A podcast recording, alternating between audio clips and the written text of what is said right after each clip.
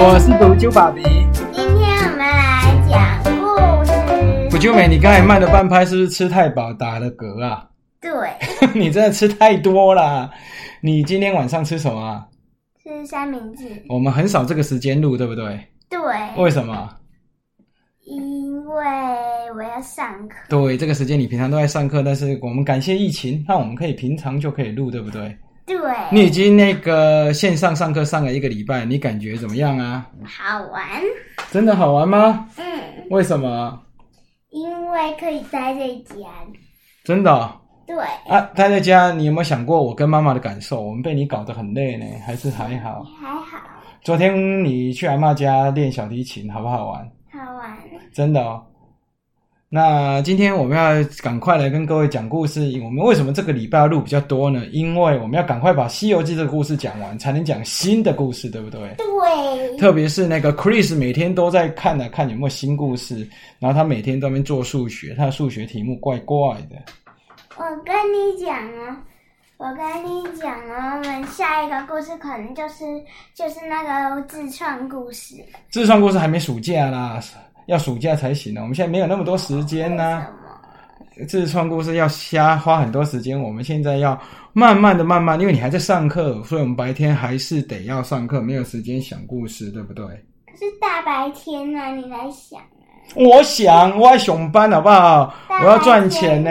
大白天会有鬼来把你的钱把它去取走，所以你都赚不到钱，所以你你不如你不如去编故事。嘿 嘿，你疯了吗？好了，赶快，我们今天就继续来讲我们的《西游记》，你不要在那边转来转去，我头都晕了，好不好？好，继续讲今天的故事吧。我们上次把《西游记》讲到那个他们找到了沙悟净，对不对？对，然后去偷吃了人参果。接下来我们今天是进入到故事的高潮了。林策瑞的妈妈要扮演的白骨精的角色，我们开始讲这个故事吧。悟空三打白骨精，唐三藏一行人在武庄关住了几日，继续往西方取经去。四人走到一个深山老林里，孙悟空让唐三藏他们三个歇息，让自己则去找食物。突然，不远处走来一个女子，手提篮子。猪八戒顿时嚷嚷起来：八戒啊，女施主，你住你往哪里去？手里提着什么？女子回答：“我想去还愿，提的是米饭和摘菜，要到庙里供养和和尚。”猪八戒一听大喜，正好，我们就是僧人，你把饭菜给我们吃吧。说罢，李那女子到了唐三藏面前。这个猪八戒真的是很爱乱吃诶，人家拿到食物他就想吃，而且是不认识的人。唐三藏一问才知道，这片山林叫做白虎林。这女子的丈夫在山沟里工作，家中父母老，无法还愿，她只好自己来。女子说：“若师傅不嫌弃，这斋饭就留给你们吃吧。”这时孙悟空回来了，他丢下摘来的桃子，拿起金箍棒就要打那女子。唐三藏连忙大喝悟空，休得无礼！师傅啊，他是个妖精。：“孙悟空不听师傅劝说，一棒子敲下去。那女人是正是白骨精。哦，白骨精恐怖哦。他丢下了一个假尸体，化作一团妖气逃走。唐三藏吓得要命，看到篮子里的不是米饭，而是毒蛇、蜥蜴时，正要相信，谁知那猪八戒却嚷嚷起来：“这一定是大师兄看错人了，临时变换出来的。”这只猪八戒真的很会害人呢，他自己都不知道还，还喜欢乱害人。唐三藏一听这话，立刻念起紧箍咒，痛得唐痛得孙悟空满地打滚。孙悟空只好喊叫：“啊，痛死了！我以后不敢打人了，我以后不敢打人了。”离开白骨精，狠狠的咬牙切齿，切齿，他又摇身变成了一个老妇人，拄着拐杖，一边哭一边喊：“我的女儿啊，怎么一出门就没有回家了？”你演老太婆很像哎。孙悟空一眼就认出，这还是那个妖精。说时迟那时快，他一棒子再敲下去，白骨精丢下老妇人的假尸体，又溜掉了。哦他真的很会溜呢。唐三藏赶来，你看见孙悟空打又打死了人，气的念上紧箍咒，还说。你不听为师的劝告，又活活打死人，根本无心向善。你离开吧。可是孙悟空也生气了，他回道：“那些老师傅送了老孙头上的紧箍咒，好让我一个自由。我也不想跟你们这些人去西方取经了。你们分不清好人坏人呐。”可是观音菩萨并没有教唐三藏如何将紧箍紧箍取下来。孙悟空只得作罢，也太搞笑了吧！白骨精不肯罢休，变成一个老公公走来。猪八戒嚷嚷着：“大师兄，你打死人家女儿，打死人家妻子，这下可好，连人家的爹爹都跑来了。你这只猪啊你！”孙悟空看这个妖精不肯罢休。直接一棒子敲打上去，免得他危害师傅。这回白骨精一样丢下尸体，唐三藏气得直接赶走。孙悟空，孙悟空也不再回头。这太搞笑了吧，对不对？对。嗯哼。孙悟空才刚走，白骨精就吹起一股妖风，把唐三藏抓到自己的洞穴里。唐三藏这才知道自己的自己真有妖，知知道真的有妖精，但后悔已经来不及了。猪八戒和沙悟净打不过白骨精，无计可施，只好到花果山，又不敢承认没有保护好师傅。只说大师兄，师傅想你了。他只好说歹说，孙悟空就是不肯跟他们走。猪八戒只好说实话了，说师傅被白骨精抓走了。大师兄，你就救救师傅嘛！你这个呆子，这么重要的事怎么不早说？你这猪，我怎么扒了你的皮呀？孙悟空痛骂一顿后，翻了一个筋斗，回到白回回到白虎岭，化作一只蜜蜂，钻进白虎岭的洞白骨精的洞穴，叫来土地和山神打探白骨精的来历，终于消灭妖精。虽然救了唐三藏，不过孙悟空也不。觉不知怎么面对他，唐三藏也觉得很抱歉。但孙悟空回去花果山时都没有阻拦。一天，唐三藏和猪八戒、沙悟净和一到来到一座森林，看起来只剩三个人去取经了。没有啊。嗯。迟迟无，哎，等一下，悟净来。来到一座森林，猪八戒去找吃的，迟迟无归。沙悟净只好去找他。唐三藏在森林里散步，不知道不觉走到一座宝塔前。他刚掀开的塔的门帘子，就被妖精给抓住了。真的很弱哎，他们。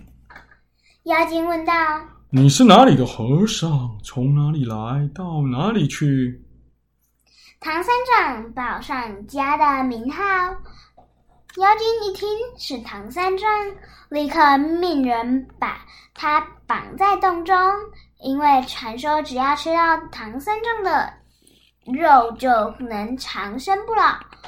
唐三藏想到现身陷阱，孙孙悟空又不在身边，正在暗自哭泣。对呀，你看现在只剩三个人了，孙悟空回去花果山了，对不对？没有啊，你自己看啊。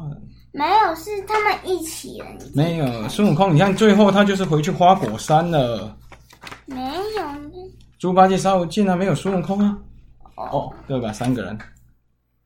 唐三藏望着那女子，不像是妖精，便问：“你是什么人？”等下，等下，不是这里。没看，就一个女子走出来。一名女子询问他：“大师，你从哪里来的？”唐三藏望着那女子，不像是妖精，便问：“你是什么人？”那女子说。我是宝象国的百花公主，十三年前被黄袍怪抓走来这做妻子，还为他生了两个女子，两个孩子。百花公主想起唐三藏帮忙传封信给给国王，唐三藏答应了。百花公主救了唐三藏。让他从后门跑走。唐三藏跑走后，找到猪八戒、沙悟净，立刻找到宝象国，把信件交给了国王。国王看完信后，由得泪流满面，说道：“圣僧若能救出公主，必定感激不尽。”唐三藏他怎么救啊？他自己都快没命了。唐三藏慈悲，就像猪八戒喊沙悟净帮忙去捉妖。猪八戒喊沙悟净来到黄袍老怪的洞口，猪八戒拿起九齿钉耙，把石门给戳了个窟窿。黄袍怪一听猪八戒要救救百花公主，恼怒万分。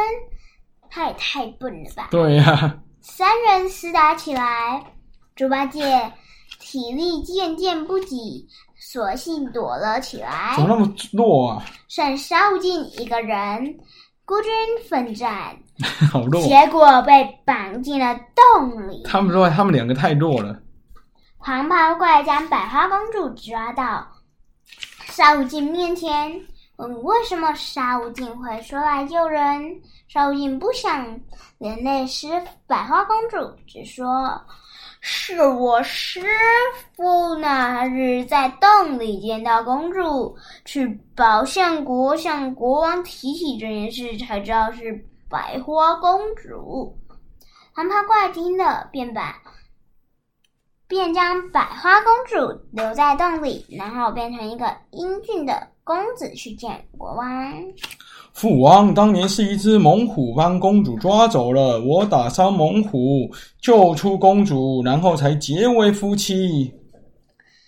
黄袍怪说：“如今那老虎死了，大唐的和尚现在变成他的模样来欺骗国王。”说完，他指着唐三藏，叫道：“变！”没有法力的唐三藏被黄袍怪一指，变成了一只猛虎，也太搞笑了。国王吓得魂飞魄散，赶紧叫人把老虎关起来。白龙马将所有的事看得一清二楚，但他无法，他的法力不高。等到二金。变成一个女子，趁黄袍怪不注意的时候，抽出匕首刺去。黄袍怪与小白龙大战起来，小白龙自知敌不过他，只好从水中逃走了。猪八戒在野外睡了一夜，跑回来的发现师傅不见了，只有白龙马湿淋淋的站在那里，见他就说。师兄，师傅被人绑架了，变作猛虎了，你快去救救他！救他？沙悟净也被黄袍怪绑架了吗？猪八戒说道：“师兄，还是快点去请大师兄回来吧。”他只好说歹说。猪八戒勉强同意驾云去花果山，请孙悟空回来。猪八戒本来说要解散的呢，师傅被抓走，他也想要解散。对对呀，也太坏了吧！也太坏了吧！这有这种队友，真的就是人家讲的很弱的队友，叫做猪队友，真的就是猪队友。你也知道猪队友的意思啊？孙悟空一听到唐三藏发生危险，他立刻跟猪八戒回到妖妖洞，先让两个孩子、两个师弟带走了百花公主和两个孩子。自己摇身变成百花公主的模样，在洞中等红袍怪。红袍怪回到洞中，见假的百花公主倒在地上，听说孩子们被孙悟空掳走，而且还伤了夫人，他赶紧从口中吐出一颗舍利子，要给百花公主止痛。假的百花公主接过舍利子，一口就吞了进去。妖精，你看我是谁呀？孙悟空笑嘻嘻的现出原形，黄袍怪发现受骗，和孙悟空打了起来。就在他们打得火热难分难清时，天空突然传来亏心亏尾。原来那黄那是黄袍怪，是天上的星宿。什么星宿？天上的星，它是神的一种啊。哦，现在被天兵天将带回。因为犯了错，才被陷到凡间。现在被天兵天将带回天庭。孙悟空回到宫中，向猛虎喷出了口水，化解妖术。唐三藏恢复了人心，双方和好如初，继续朝西方前进。真的很弱，每次都需要靠孙悟空这个老猪，一点用都没有。而且下一个故事是很精彩的哦。就金角银角这两个大王很厉害哦。当师徒四人路过平顶山，山上的莲花洞里有两个妖精，叫金角大王喊银角大王。金角大王对银角大王说：“弟弟，唐三藏的肉吃了长生不老，你去把唐三藏抓来吧，我们两兄弟就可以长生不老了。”银角大王变成一个老道士。坐在唐三藏秘境的路边，假装受伤，摸着脚不断呻吟。跟你一模一样，你也撞到脚哎！唐三藏看到了，赶紧下马说：“你坐到我的马上，我们送你回去吧。”阿弥陀佛。银角大王指着孙悟空说道。我脚没办法移动了，还是麻烦这位师傅背我一程吧。孙悟空知道他是妖精，但是为了不再与师傅吵架，只好忍气吞声，将银角大王背了起来。不料银角大王竟念咒换来两座大山，压住了他。孙悟空眼看眼睁睁的看着师傅和师弟被抓走了，又被抓走了。孙悟空喊来山神，山神发现是孙悟空，吓得连忙将山移走。呃，他是怎样啊？他们把山移走啊！愚公移山，这个山神就就是直接把山移走了。哦，孙悟空刚脱身。花洞里跑出来要收他的小妖，两个小妖闲聊道：“大王的紫金葫芦和玉净瓶真是很厉害，只要叫了那只猴子的名字，它只要一回答，就会被吸进去化成脓水。话也太强了吧！真的。”孙悟空听到，想了法子变成老道士，又变出一个葫芦出来，拦住他说：“我这葫芦更厉害哦，就连天都能装。”念念有词，顿时天空乌云密布，就像天都消失了一样。两个小妖笑的抱在一起。信以为真，立刻跟孙悟空交换了宝贝，要拿新葫芦去收孙悟空，什么意思？他他孙悟空用了一个假的葫芦，然后跟他们说这个比他们的真的葫芦还要厉害，所以他们要跟他交换，以为真那个假的葫芦可以比他们真的葫芦厉害，他要拿那个去对付孙悟空，他不知道那个道士是孙悟空变的。然后嘞，当呃。呃四处找不到人，回到洞里，发现葫芦交换给两位大狮王时，才发现受骗。金角大王和银角大王见丢掉宝贝，非常恼火。金角大王说：“不如请母亲来吃唐山藏肉，顺便让他拿来那一条黄金绳来收服那只笨猴子。”金角大王点头同意，立刻派小妖去请老奶奶。没想到孙悟空早就变成苍蝇，他这么厉害，都偷听到了。洞里，他听到里这里消息，立刻飞去鸭龙山打死老妖精，把他妈妈打死了，真的很坏。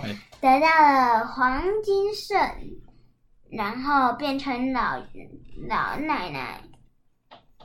可是他等一下如果吃掉唐三藏怎么办？不会的，他怎么可以吃自己的师傅？他只是要救他而已。然后变成老奶奶的模样，让小妖精抬着他混进了莲花洞。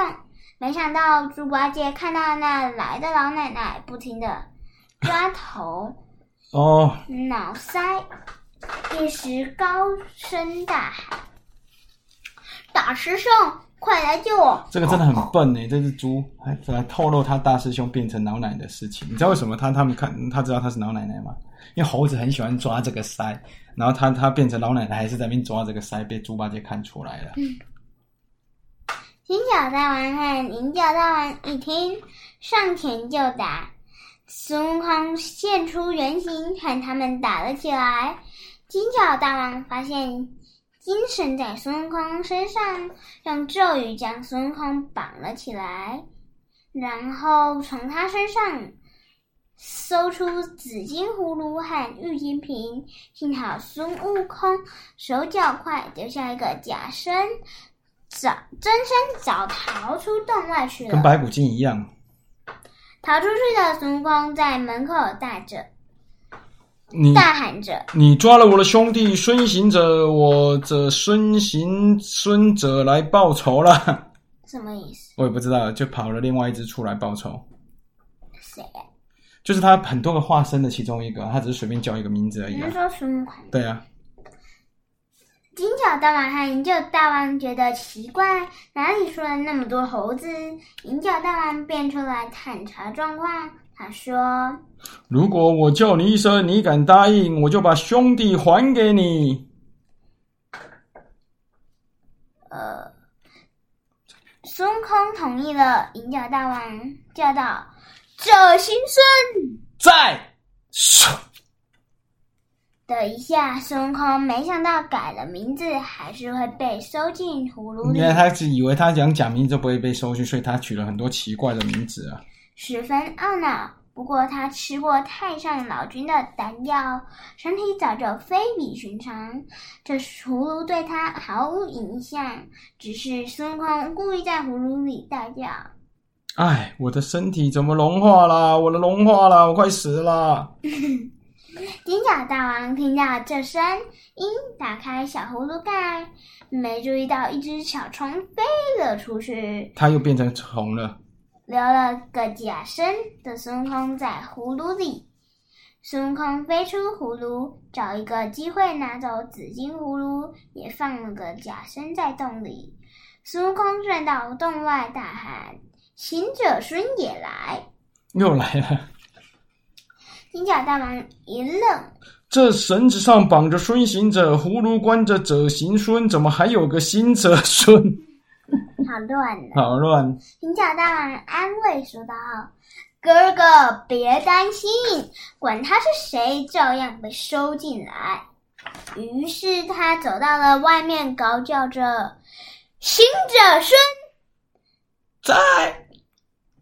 银角大王一连叫了八九声，孙悟空站在那里动也没动。银角大王发现葫芦里没用，吓得惊慌失措。孙悟空说：“你叫我那么久干嘛？现在换我来打你啦！”银角大王，什么事？说完，他就被收进葫芦了。因为真的葫芦已经被接到孙悟空手上了。金角大王知道银角大王被收服后，他拿出来喊孙，他出来和孙悟空叛命。孙悟空拿出玉金瓶，叫一声：“金角大王。”金角大王疑惑的问道：“打的好好的，你叫我的名字干什么？”话一刚落，话音刚落，他也被收进了瓶中。就在这时，太上老君来了。原来他手。原来金角大王和银角大王是为他单炉的童子，什么是守丹炉？就他在煮煮药的时候，等于就帮他煮药，在那边顾药的童子啦，怕药煮坏了。哦，他们趁太上老君不在的时候，偷了紫金葫芦和玉金瓶下凡作乱。既然太上老君都出面了，孙悟空就放了金角和银角，然后就出。唐三藏师徒一行人继续前往西方前进。哦，今天的故事好长哦。我们今天讲了三篇故事，那今天就早点跟大家说休息吧，避免得大家太累了，对不对？对。好，那我们今天的故事就讲到这里。那我们下次再见，要记得订阅哦，还要给五颗星，还要分享给你的好朋友，好不好？还要多多留言呢。好，谢谢。还要去我们的粉丝专业，粉丝专业叫什么？叫不就美的故事乐园。好，谢谢。拜拜。